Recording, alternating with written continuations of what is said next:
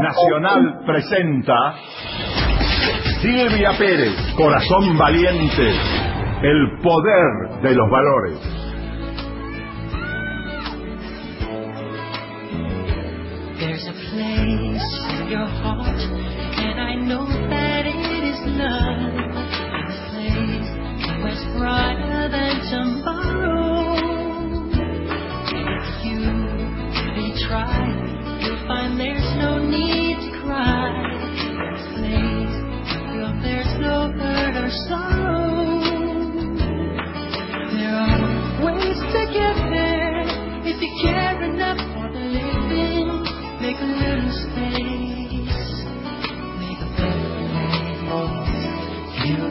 Muy buenas noches, queridos oyentes, y bienvenidos a Corazón Valiente. Soy Silvia Pérez. Este es el comienzo de una aventura que disfrut- disfrutaremos juntos a partir del día de hoy, cada semana cuando recién está comenzando el día viernes, desde las 12 hasta la 1. Es una aventura en la que vamos a recorrer caminos, caminos de reflexiones, eh, zonas que pueden resultar a lo mejor desconocidas, pero después vamos a ver que no, que son bien conocidas, con subidas y bajadas, con altibajos, caminos que nos conducirán al corazón. ¿Te parece raro? Bueno, quizás no es tanto, vamos a ver. Y nos proponemos ir en busca del corazón, porque es allí donde residen los valores que vamos a sacar a relucir. Y este programa se trata de ir en busca de los valores que hacen al ser humano. Acá en Radio Nacional, la radio de todos, nos queremos adelantar a los tiempos y decidimos darte lo que se necesita para estar mejor. Sí, los valores. Los valores que están dentro nuestro. Algo tan simple, pero bueno, que hoy es un poquito difícil de poner en práctica. Porque, viste, que es como si hubieran pasado de moda, ¿no es cierto? Como si no se viese muy bien hablar del amor, de la verdad, de la paz, de la rectitud, la no violencia, ¿no? Parece que no, que no estuviera muy bien. Pero, cómo es la moda, que todo vuelve, ¿no? Así que indefectiblemente los valores van a volver. Y van a venir para salvarnos. Y también para vernos más bonitos. Porque cuando se practican esos valores, cuando se practica el amor y la verdad y la paz y todo eso, el resultado es la excelencia humana. Y la excelencia humana es bellísima. Vas a ver que esto es así. Así que acá vamos a hacer que se impongan. Con tu ayuda, con la de nuestros invitados, productor, editor, operadores, bueno, todos juntos acá en Radio Nacional, te garantizamos que la práctica de los valores te dará el poder que se necesita para cambiar esta actualidad que a veces se está presentando un poco cruel y sanguinaria, ¿cierto? Muchas cosas que estamos viendo. Así que vamos a tratar de ir educándonos poco a poco, caminando juntos. ¿Sabes para qué? Para atrevernos a ser valientes. Porque hay que animarse a sentir, ¿eh? En esta época de la vida donde no nos conectamos con el corazón. Entonces yo te estoy proponiendo que, que tengas el coraje de hacerlo, de ver qué pasa ahí en tu corazón y después poder pensar y poder hacer eso que sentís. Así que te propongo cada medianoche del viernes un viaje adentro nuestro, para poder salir a la mañana siguiente con otra sensación, para acostarte y estar relajado y que te quede esa sensación que tu corazón es el que va a guiar la vida. Como si fuera un viaje al fondo del ser. ¿Viste como el viaje al fondo del mar? No, bueno, viaje al fondo del ser. Sí, que nos una y, que nos fortalezca a todos, porque todos los que nos escuchan en cualquier parte de nuestro querido país, quiero que sientan su corazón. Quiero que nosotros lleguemos al corazón de ustedes. Y te puedo asegurar que lo que une sin ningún lugar a dudas en este mundo es eso que anida ahí en el corazón. Es eso de lo que te hablaba antes, del amor, de la verdad, la acción correcta. Bueno, y muchísimos subvalores que están derivados o contenidos en ellos también.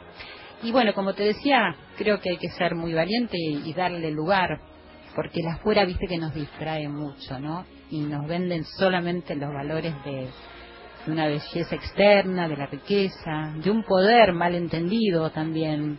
Y bueno, la buena noticia que tengo para darles es que los valores que estamos buscando no los tenemos que ir a, a, a buscar a ningún otro lado, porque están ahí nosotros y además no se venden. Y cuando los ponemos en juego nos aproximamos bastante, bastante a esa palabra felicidad que todos buscamos. Y nos hacen poderosos. Nos hacen más poderosos que los autos, que los cargos, que la ropa, que los viajes, porque si uno pregunta alrededor de que todo eso genera siempre algún vacío, ¿no? Que está bueno, porque hay que trabajar, hay que vestirse, viajar es hermoso también, pero siempre hay que poner el corazón adelante. Así que bueno, vamos a bucear ahí adentro y esta será nuestra aventura, educarnos en la práctica de los valores y te pido por favor que no pienses que esto es antiguo, no, que hablar de ello no es algo solemne, no, no, es moderno, es la tendencia, la tendencia que se viene es esta, practicar los valores para recuperar la humanidad perdida. Bueno, quizás te preguntes por qué tenemos que ir a buscar algo que, nos pertenece, ¿no? Y que está ahí adentro. Y bueno, lo vamos a ir descubriendo a lo largo del programa, charlando y reflexionando juntos con nuestros invitados, con todo lo que vos también tengas para compartir y que nos escribas, ya vamos a darte nuestras direcciones y redes sociales. Y bueno, acá vamos. No es una pretensión nuestra cambiar el mundo, ¿eh? Solamente llegar a tu corazón, volver a sentir para después pensar y actuar. El lema es, primero el corazón, después que pase a la cabeza para pensar y luego al cuerpo para hacer. Damos comienzo a Corazón Valiente, escuchando al eterno John Lennon con Imagine.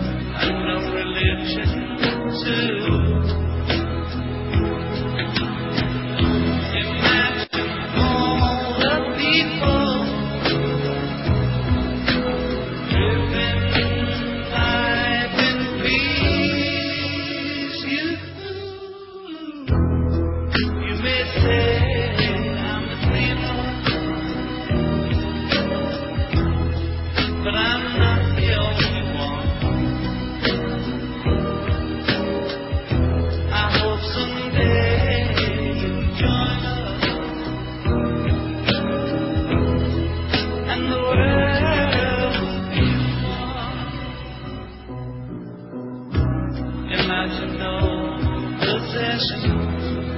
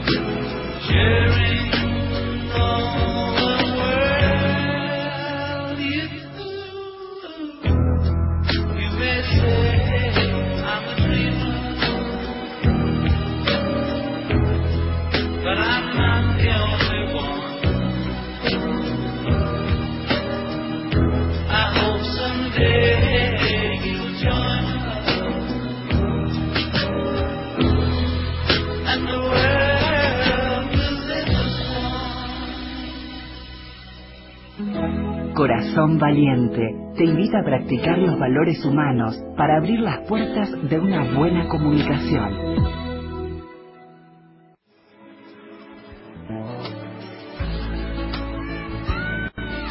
Y continuamos en Corazón Valiente. eh, con la certeza de que se va a cumplir este sueño de, de John Lennon porque ya es tiempo que no imaginemos y que hagamos las cosas realidad. Bueno, hoy en el programa vamos a ir en busca de la verdad, nada más ni nada menos. Vamos a ver cuánta importancia tiene en nuestras vidas y cómo afecta nuestra salud física, mental, emocional. Quiero que vos te preguntes eso, que puedas detectar ahí en tu corazón, ¿no? Cómo te relacionás con las verdaderas necesidades que tenés. Y quiero que me cuentes y que compartas tu historia o simplemente lo que pensás. Eh, mi Facebook es Silvia Pérez, entre paréntesis, Sai Sil. O mi fanpage, Silvia Pérez, sitio oficial. Mi Twitter es arroba Silvia Pérez OK. Tenemos el Twitter de la radio, arroba nacional AM870. Y el WhatsApp de la Radio Nacional, que es 1165840870. Bueno, y antes de presentar a mi querido invitado que está acá en el piso ya, acompañándome desde el comienzo, que le agradezco mucho, quiero hacer una breve referencia a algo que vi ayer en televisión, en TN, en un reportaje que hicieron Geuna y Wiñaski a la ex mujer de Van der Laura Muñoz, eh, que le consultaban acerca de lo que opinaba sobre la justicia eh, por el que se había dictaminado el juicio oral para el expresidente de la Nación, eh, Vudú, y ella hablaba de, de lo que había tenido que padecer cuando decidió decir la verdad de lo que había pasado y que eso le significó pasar por situaciones muy feas y muy malas, amenazas y que la quisieron callar. Y ella, me, me gustó mucho, quería destacar esto, que ella decía que ella jamás hubiera ido contra sus principios porque era una persona íntegra y le, tenía que dar, le tiene que dar ejemplos a sus hijos y que esa verdad no la iba a callar nunca. Y que se vio protegida por los medios, que gracias a los medios ella pudo llevar adelante esa verdad y que hoy estaba muy agradecida, pero en relación a la justicia, cuando le preguntaron, ella dijo que la justicia es lenta y si la justicia es lenta, no hay justicia. De todas maneras, lo que quiero destacar es eh, la importancia que tiene el rol de los medios en este momento en la vida, eh, agradecer a Radio Nacional que nos permite hablar de los valores humanos y destacar el valor de esta mujer que dijo la verdad. Bueno, directamente ahora quiero presentar a mi querido amigo Walter Hugo Guedín, que es un médico psiquiatra que se formó como psicodramatista, psicoterapeuta grupal, se formó también como sexólogo clínico, docente y realiza actividades sociales publicó muchísimos libros, entre ellos una novela que fue creo su primer libro, que se llama Mera Ilusión, vaya título, vaya títulos todos, digamos, ¿no? Tipos en la cama, tipos que huyen, la vagina enlutada, de la cual fui actriz el año pasado. También realizó tratados de psiquiatría, bueno, hizo tantas cosas, pero también me llama mucho la atención que dice que estudió drama con Beatriz Matar y dirección con Augusto Fernández y que escribió varias obras de teatro. Hola, Walter. Hola, Silvia. ¿Cómo estás? Muy, muy agradecida porque estés acá, porque me hayas dado la bienvenida. Me traes unas flores divinas, quiero contarle a todos los oyentes. Bueno, gracias por estar acá en este por la programa. invitación y felicitaciones por el programa. Muchísimas gracias. Primero que nada, después de enterarme de muchísimas cosas más eh, de tus estudios que no sabía, me preguntaba si toda esa formación que va desde lo académico hasta lo artístico Sí. tiene que ver con la curiosidad que creo que vos tenés con el comportamiento humano. Eh, exactamente. Eh, yo em- eh, empecé a estudiar medicina pensando ya que iba a ser psiquiatría. Ajá. Yo tenía ese objetivo, sabía que tenía que cursar medicina, pero mi inquietud fue siempre el comportamiento humano, tratar de saber un poco más esto de las relaciones interpersonales o cómo se construye el mundo interno, la subjetividad, el tema de los valores, el tema de las emociones y cómo cada uno va armando y va configurando ese mundo interno. O sea que sos un gran observador. Trato de serlo, trato de no perderme nada de lo que ocurre eh, en cada momento de la vida y, y bueno, y tratar de hacer una lectura de cada uno de estos fenómenos eh, que impactan nuestras vidas. Yo tengo una, una idea acerca de tu profesión, sobre todo como psicoanalista, eh, que me desvela sinceramente, porque creo que es una profesión muy muy delicada, muy delicada en cuanto a lo que se puede influir en un paciente. Sí. eh, y me preguntaba eso, es decir, cómo es el trabajo de la objetividad en relación a tus pacientes y algo de lo que estamos hablando hoy también quiero saber. ¿Se da cuenta un profesional cuando el paciente miente o cuando está diciendo la verdad? ¿Es fácil detectar eso? En algunos, casos, en algunos casos no. En algunos casos se requieren muchas entrevistas e ir bueno, investigando, preguntando, eh, tratando de armar y de formar un vínculo, esto que se llama en psicoanálisis transferencia, para que el paciente pueda abrirse en ese espacio terapéutico e ir conociendo cuál es su verdad. Porque desde el punto de vista de la psicología, la verdad es relativa. Mm, Eso la verdad, claro, no es absoluta. La verdad absoluta forma parte de un concepto, si querés, más religioso, Más ¿no? espiritual, más quizás. espiritual. Pero eh, la verdad en el campo de, de lo subjetivo es relativo porque cada uno arma su verdad.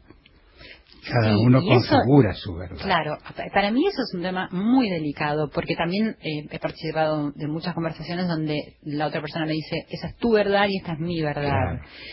Y eso a mí me parece que es una opinión, no sé si es una verdad. Claro, lo que pasa es que es el marco de referencia desde el cual la persona o cada uno de nosotros hablamos, pensamos, armamos nuestra filosofía de vida. En el campo terapéutico, darnos cuenta si esa subjetividad relativa está basada en el autoengaño o está basada en mecanismos defensivos, si está armando un comportamiento neurótico y la persona no tiene conciencia de ello, ¿no? la persona eh, tiene una serie, una serie de comportamientos nocivos, dañinos, tóxicos, Sí.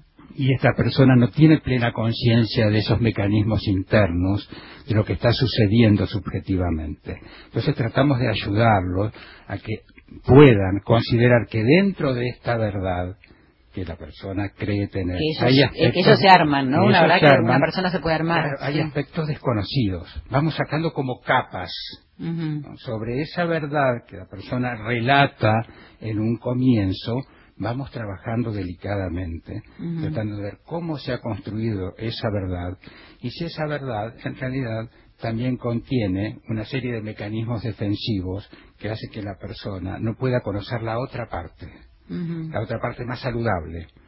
Sí, pero puede también pasar que hay gente que, creo que de acuerdo a lo que estás diciendo, que no quiere reconocer partes eh, de su accionar y de su sentir y se engaña tanto que termina transformando eso en una, un- una verdad y ya decir, no puede encontrar la, la no otra. puede encontrar la otra porque no hay posibilidades de introspección o esa capacidad de introspección llega a un punto ¿no? límite y no puede seguir. ¿No se puede ayudar a una persona que le pasa eso?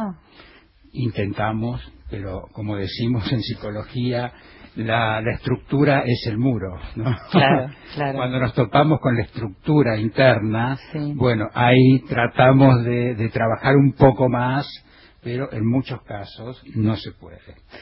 La satisfacción de los psicoterapeutas es hacer que los pacientes logren cambios. ¿no? Y a veces esos cambios mínimos son satisfacciones para el paciente y para el terapeuta. Y que, se, Nosotros- y que se encuentren con ellos que mismos. se encuentren con ellos mismos. Pero a veces este encuentro con ellos mismos no es algo tan pleno y tan absoluto. No, claro, a veces es muy doloroso. Es doloroso descubrir aspectos, algunos aspectos, después quizá en otro momento de su vida van descubriendo otros. También nos damos el tiempo. Y el tiempo es muy personal. Claro. No apuramos. Por lo general, bueno, hay algunas, algunos abordajes más directivos. Pero esos abordajes en psicoterapia, que son más directivos, como las terapias cognitivo-conductuales, tratan de revertir el síntoma nada más para que la persona puede- pueda tener una mejor funcionalidad y enfrentar las distintas responsabilidades de su vida sin el síntoma, porque el síntoma le provoca un deterioro. Pero esa es la- una terapia directiva que solamente elimina el síntoma, pero no trata el motivo del síntoma. Una locura, digamos. No lo cura, tenemos que ir en profundidad trabajando con los verdaderos motivos que generaron el síntoma. ¿Qué pensás en general en nuestra sociedad? ¿Qué pasa con la verdad y con, con la mentira, con lo que, con lo que, bueno, en relación por poner a lo que contaba, ¿no? Cuando uno va a decir la verdad y, y cómo se va tapando todo y se va mezclando y, y parecería que no tiene el valor que tiene, por decir, hay hechos contundentes que son, que si vos los ves y eso te determina ya que es una verdad, ¿no? Es una verdad. Y es una verdad a veces, bueno, que, que se muestra en toda su magnitud, pero o que la persona no, no cree en esa verdad, o hay una sociedad que tampoco cree en esa verdad. ¿no? ¿Y qué pasa en nuestra sociedad hablamos no solamente del aspecto personal, No. del ámbito individual subjetivo, también a nivel social hay Claro. una subjetividad social Claro. lo que corresponde a lo colectivo, a lo que nos hace como sociedad, y esa construcción social muchas veces también deviene en autoengaño, Ujú. o deviene en una sociedad que solamente cree en un aspecto y no cree en el otro, o que cree en determinados valores, entre comillas, que la sociedad impone como valores de éxito. O sea, Claro, ¿no? y, y eso, eso que pasa en el afuera, en esa matrix que yo siempre llamo, eso no- incita de alguna manera a, a que uno no diga la verdad, por no decir mentiroso. Incita- A que uno también se muestre de una manera, como nos mostramos en las redes sociales, que es una imagen que generamos de lo que quizás nos gustaría eh, ser o que los demás vi- vean que somos. Y estamos como envueltos en algo que no es real, ¿no? No, no es real, y esta envoltura Mm. no es solo del sujeto adulto. Esta Mm. envoltura también es de aquel niño que está siendo influido Claro, claro. por esta, entre comillas, verdad que los padres creen que tienen que transmitir. Sí. Por lo tanto, transmiten también nociones normativas, esquemas, Claro, que el niño introyecta o incorpora como verdades sí. y que por ahí nunca se cuestiona ¿no? a lo largo de luego de su adolescencia o de su etapa adulta esa eh, esa normativa que ha introyectado que ha incorporado. O por ahí cuando empieza a haber malestar, ¿no? Cuando hay o un- malestar interno. Claro, que uno Por eso- empieza a preguntarse, pero lo siempre la pregunta es fundamental.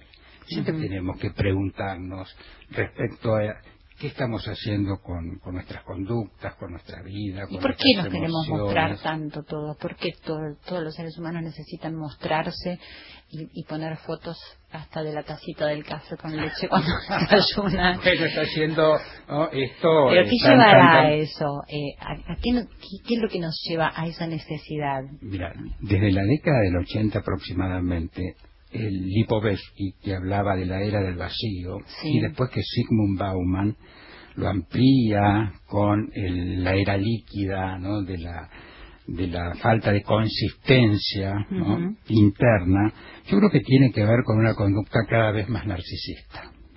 Y en la medida que la conducta es narcisista, es individualista. Y se van perdiendo la- los valores empáticos, altruismo, solidaridad, esa conexión que necesitamos con el otro. Pero eso sí mismo es Pero- porque hay una falta en el individuo de, de ese Hay- afecto y de... y- Hay un vacío y ese Claro, vacío se claro. cubre con esa noción de éxito que se incorpora de afuera.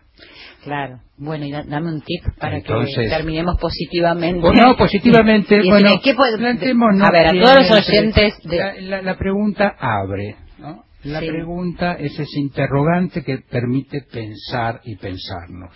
Sí, Entonces, si damos las cosas por hecho, si damos las cosas que incorporamos como ya todo servido, Sí. posiblemente vamos a andar por la vida ¿no? sin cuestionarnos nada, sin pensar, solamente cumpliendo con normativas externas. Bueno, volver hacia nosotros mismos, darnos un tiempo para estar con nosotros y pensar en esta verdad y cuánto hay de nosotros en esa verdad exacto. si está construida o y cuánto hemos colaborado en esa construcción desde nuestras capacidades, de nuestros valores, nuestras potencialidades.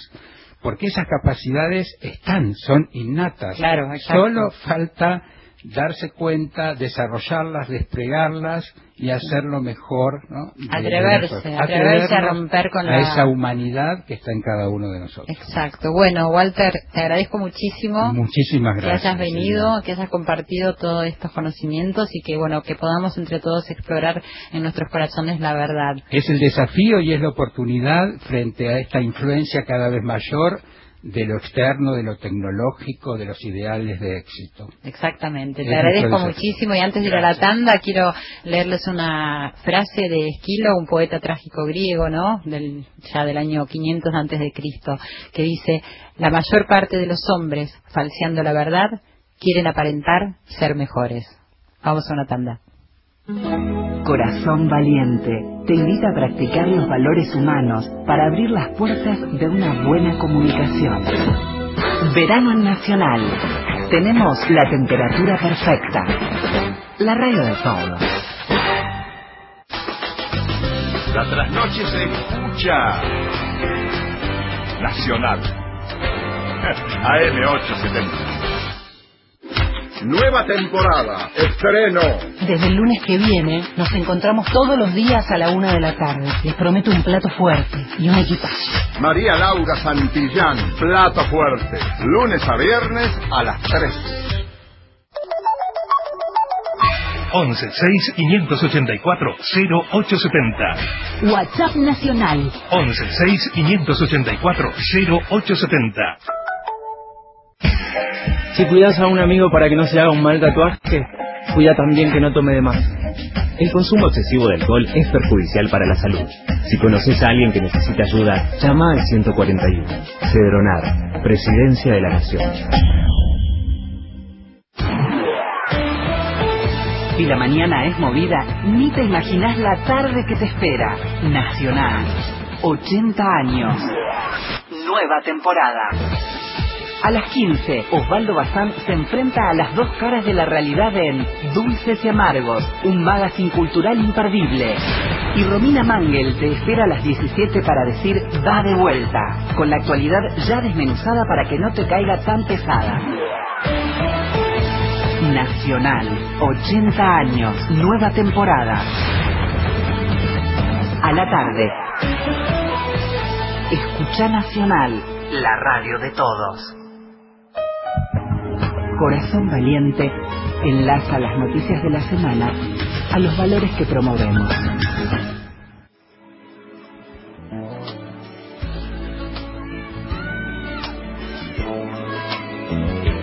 There's a place in your heart, and I know that it is love. And this place much brighter than tomorrow.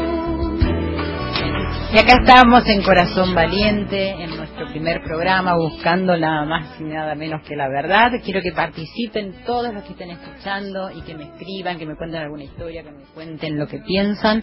Mi fanpage es Silvia Pérez Sitio Oficial, Twitter arroba Silvia Pérez OK, arroba nacional AM870 y el WhatsApp 11 6584 0870. Lo hago como con voz de locutora, ¿no?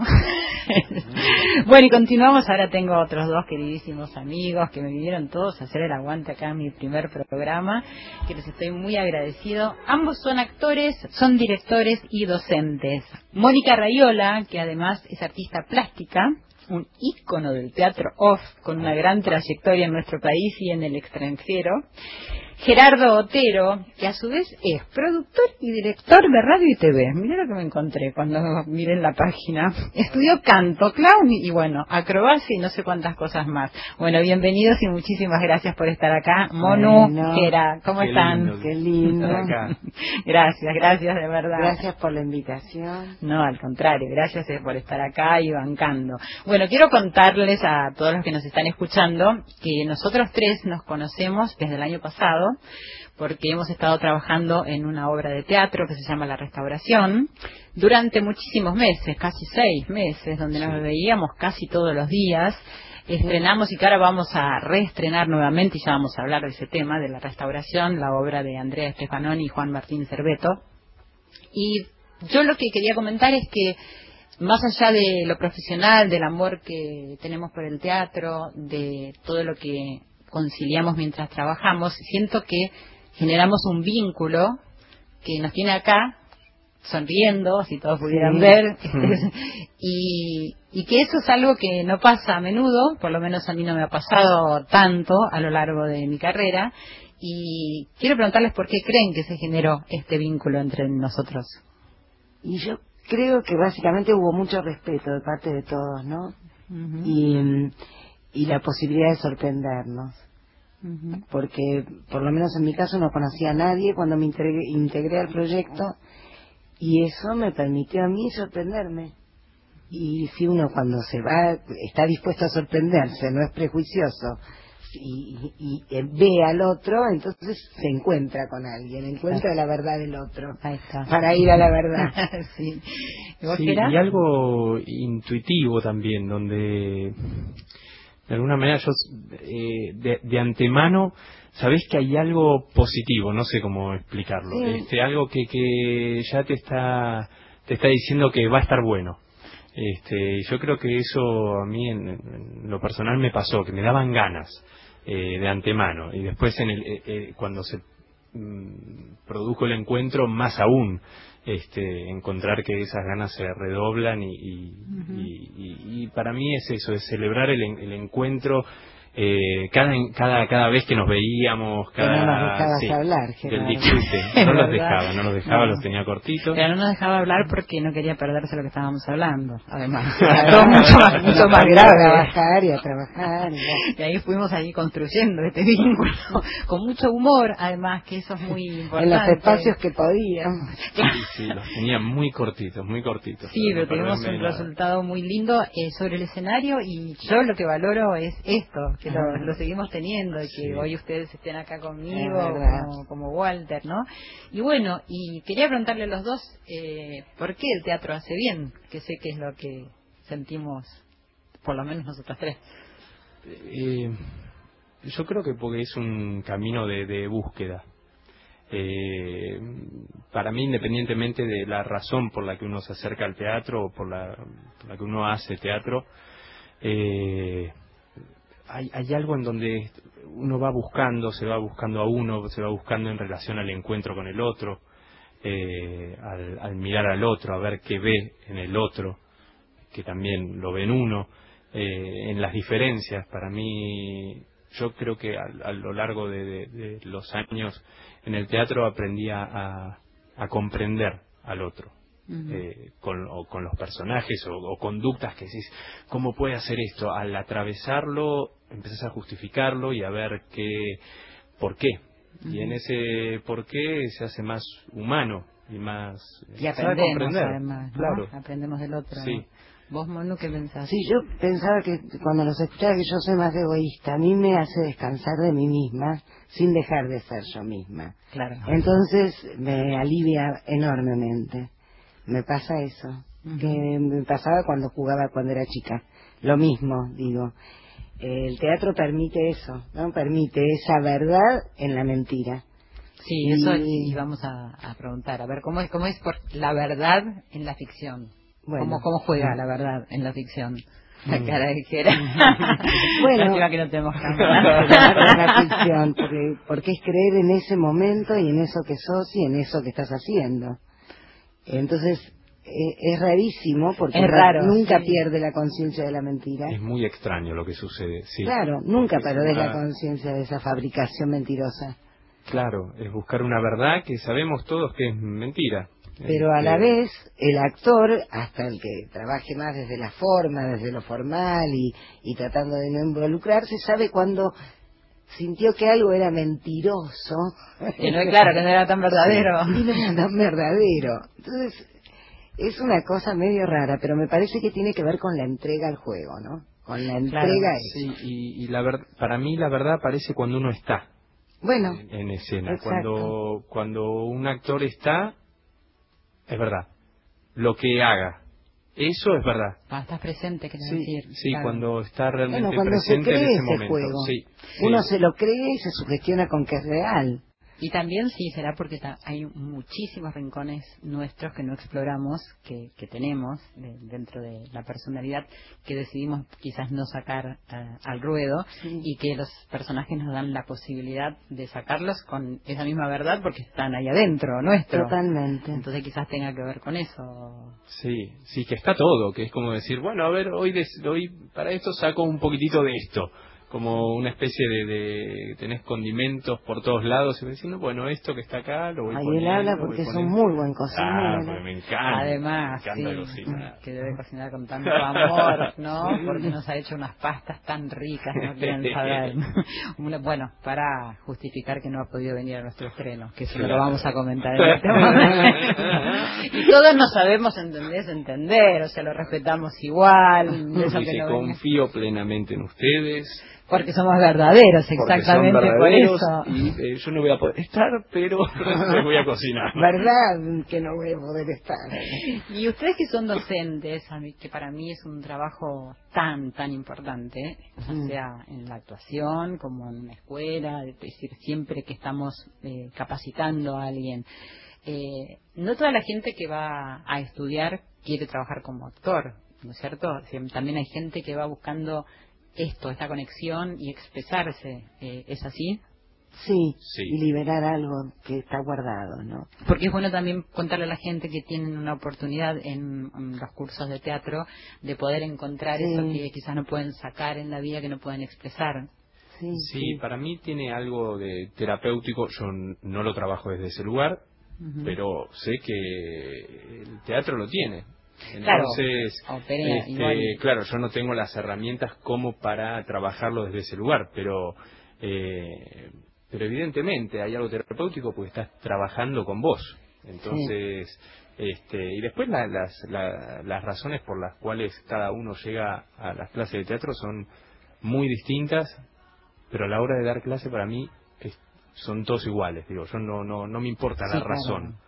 Eh, la exigencia es la misma y el foco es el mismo, que es el, el- el disfrute en lo que están haciendo, el, el poder disfrutar.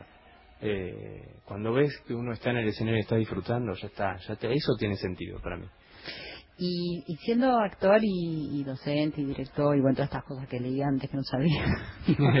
Eso, que es verdad que no sabía productor de radio, no me hubiera animado a invitarte sabiendo. No, nunca ejercí. pero- Ah, bueno, me quedo un poco más Este, tranquila. no, había no, no tengo- no estudiar. tengo experiencia, no tengo experiencia. Quiero preguntarte, ¿cómo te conectás con la verdad y eh, con el corazón en tu vida personal? Más allá del escenario y de tus clases, es decir, con, tu, con tus amigos, con tu pareja, con, es decir, ¿tenés esa, eh, eso de estar presente y atento para poder conectarte de ese lugar? Sí, sí, y creo que en la medida que van pasando los años, voy buscando más eso. Mm. Tal vez antes no, no le daba tanto valor. Y cada, cada año que pasa voy buscando un poquitito más de, de acercamiento a ese lugar, un lugar más, más verdadero, de vínculos más, mm, eh, justamente de, de mayor este, entrega. Eh, sí, creo que, que es algo que voy aprendiendo. Claro, porque a veces pasa que uno lo tiene muy claro en el trabajo, pero después cuando Sí. vamos viviendo... ¿Y Sí. vos, Monu? Sí, yo pensaba recién cuando vos decías esto que a veces el trabajar mucho me aleja un poco, ¿viste? De todo lo que quisiera estar presente. A mí me parece que uno, si uno se tomara a tratar de hacerle fácil la vida al, al que tiene cerca, ayudarle en algo, Claro. está bueno y que eso vuelve. Y a veces lo puedo hacer y a veces realmente no, porque no tengo el tiempo.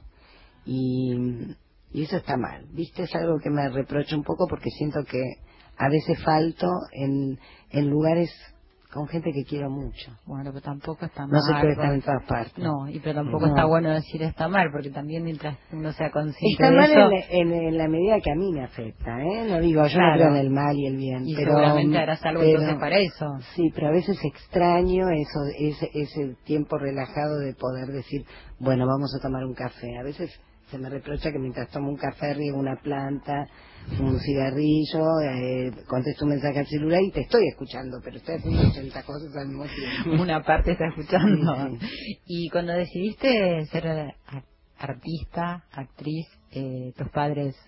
Un horror. No, eh, pude terminar de preguntar. No, lo que, lo que pasó es que yo siempre, digamos, fui estimulada en mi casa para pintar. Era Ajá. algo que estaba bueno. Eh, pero después cuando terminaba el secundario estudié psicología, eh, bellas artes, o sea, ya está.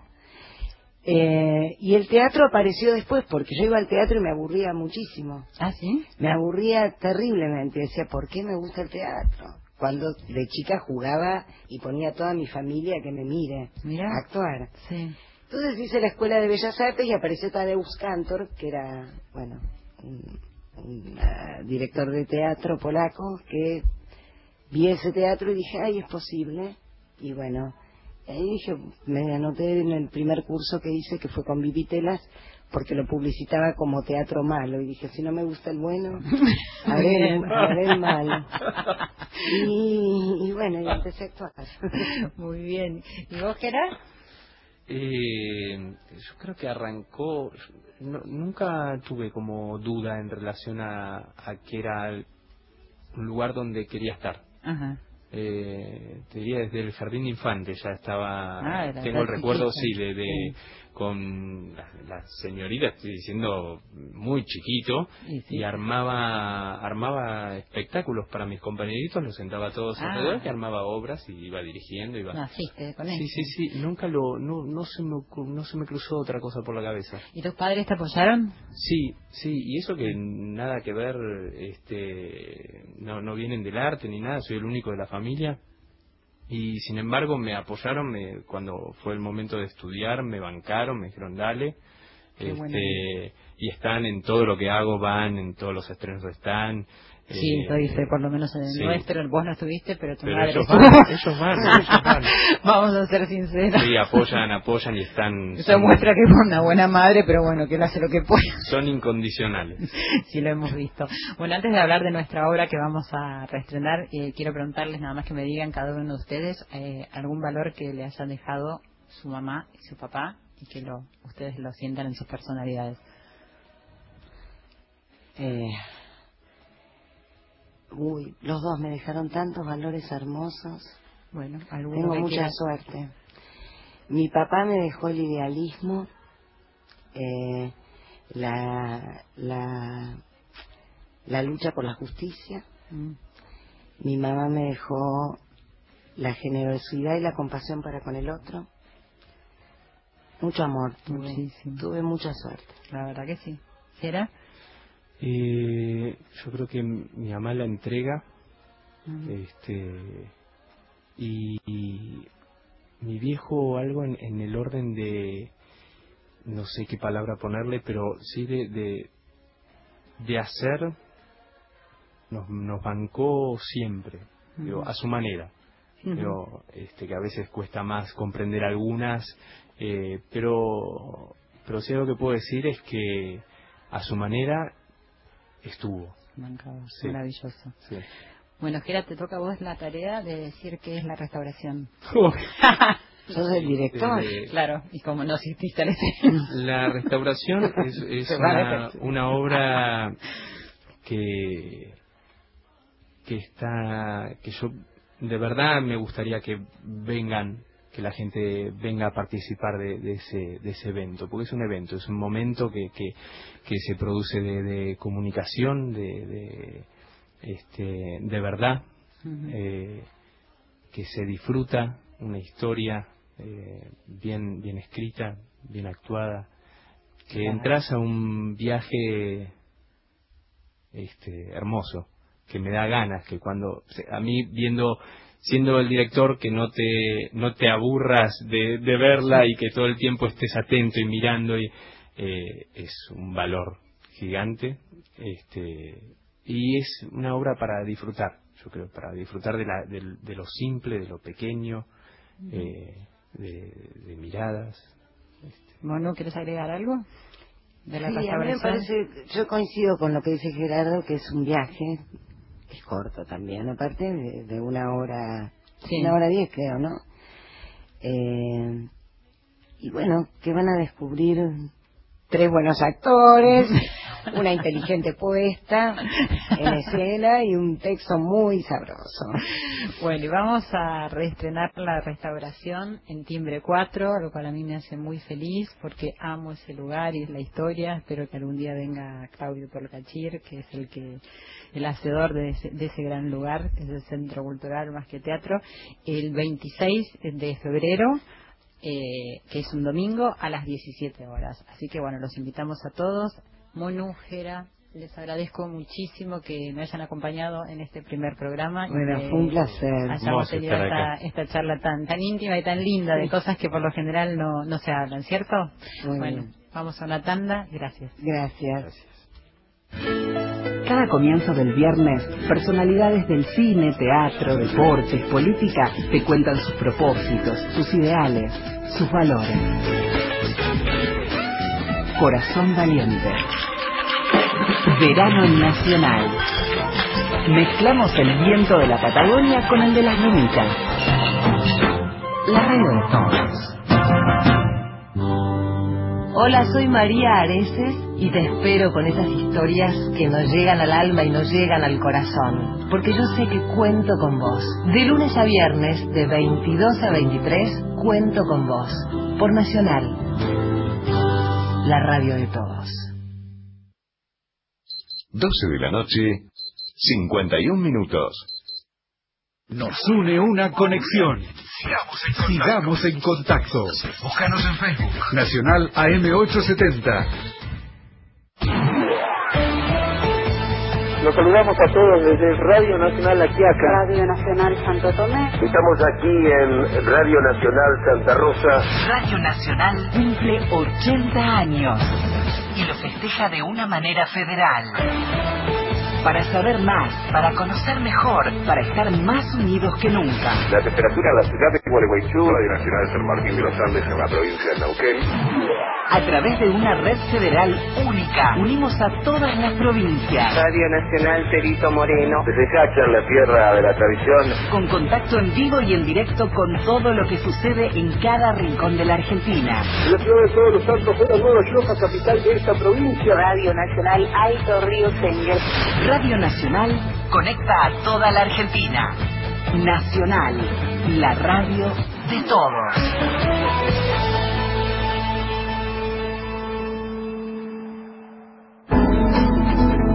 En Corazón Valiente ponemos de moda los valores humanos.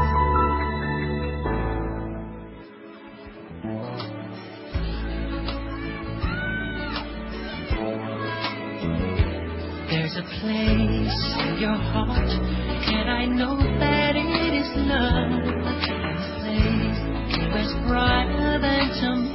Y así vamos llegando casi al final de nuestro primer programa de Corazón Valiente. Eh, estoy muy feliz, la verdad, de poder estar en Nacional AM870 y poder compartir con ustedes, con mis queridos amigos que han venido hoy a acompañarme y hablar de estos temas que en general no son noticias, ¿cierto? Y que no interesan mucho a los medios. Acá tenemos un mensaje que nos escribió Miguel de Plotier de la ciudad de Neuquén. Dice, hola chicos, genial el programa y muy buena la consigna de pero, bueno, parece que no se muy bien, pero como dijo Poncio Pilato a Jesús, ¿qué es la verdad? ¿Cuántas verdaderas verdades existen a nuestro alrededor? Wow. Bueno, Miguel, tarea para el hogar y para todos los demás. Así que escriban, yo les voy a dejar alguna frase también en el muro de, mi Facebook o de la fanpage, que es Silvia Pérez, sitio oficial, y también en el Twitter, arroba Silvia Pérez OK y arroba nacional AM870. También pueden mandar un WhatsApp al 116 584 0870. Eh, cuéntenme lo que ustedes piensen, eh, lo que creen acerca de la verdad, porque me parece que diciendo lo que uno piensa, lo que le pasa, llega un poco ahí a ver qué, qué es lo que está pasando dentro de uno. Desde el momento que se sigue a alguien, se deja de seguir la verdad, dijo Krishnamurti. Eso también lo puedo poner en el muro. Bueno, y para ir terminando con el programa, eh, quisiera decirles primero agradecerles mucho eh, que estén ahí del otro lado y que aprender a decir la verdad eh, creo que es una de las cosas que más cuesta en la vida. Porque también nos han vendido que por ahí decir una mentirita piadosa es un mal menor. Pero el problema radica en que nadie tiene el mismo concepto acerca de lo que es una mentirita piadosa, ¿no es cierto? Y, y se engañan a sí mismos en demasiadas ocasiones, ¿no? Pero creyendo que eso es una mentira piadosa y que no importa. Y decir la verdad implica reconocer las debilidades que tenemos cada uno de nosotros. Implica reconocer los errores, los fracasos, los malos momentos por los que se pasa, lo bueno que tenemos.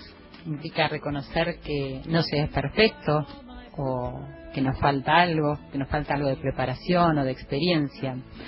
Pero también me gustaría decirles que decir la verdad tiene la mayor de las recompensas en crecimiento personal y profesional. Y eso es la confianza. La confianza que se genera en los demás. Y yo creo que mis amigos, mis invitados que estuvieron hoy acá conmigo, eh, a mí me generan eso, me dan confianza. Y a mí me parece un valor muy necesario en este momento de la vida. Y está muy relacionado con la verdad. La gente se fía de lo que uno dice y lo que uno comparte, aunque mm, no piense lo mismo y aunque quizás le cueste aceptarlo, pero hay una transparencia cuando uno habla desde el corazón. Y también creo que quizás hay muchas personas que nunca se propusieron decir la verdad y entonces piensan que el mundo las está engañando y eso es doloroso. Y por último quiero decirles que aprender a decir la verdad implicaría también aceptar que hay una mala formulación de algunos paradigmas que están establecidos desde hace muchísimos siglos. Por ejemplo, hay que conseguir una pareja para toda la vida. What, ¿No?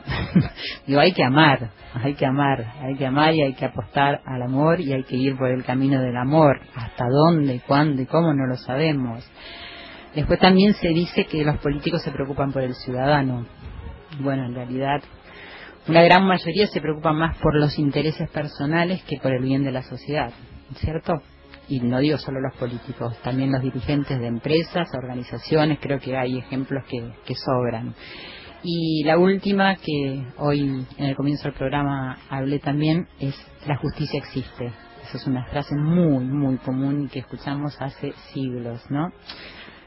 Pero bueno, si existe, la vida nos anda enseñando que la justicia no está siendo igual para todo el mundo, por más que cueste aceptarlo. Así que para finalizar este programa quiero decirte que decir la verdad te puede costar mucho, puede causar muchos problemas y quizás puede hacer que mucha gente se aleje de tu vida. Pero les voy a compartir el mayor tesoro que me está aportando a mí en estos últimos momentos de mi vida, que es estar sano. Decir la verdad te llena de una energía sanadora. Así que agradezco a todos los que hicieron este programa, agradezco a Nacional AM870, a todos mis amigos invitados, Walter, Monu, Jera, a Nati, que está haciendo la operación técnica, a mi productor, Fernando Lapovsky. Soy Silvia Pérez la que está hablando y los espero cada comienzo del día viernes de 12 a 1 por Nacional AM870, la radio de todos. Nos encontramos cuando me escuches. Gracias.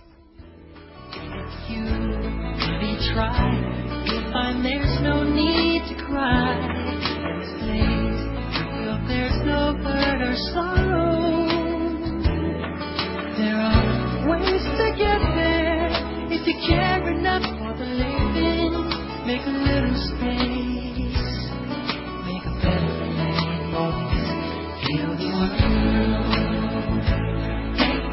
better place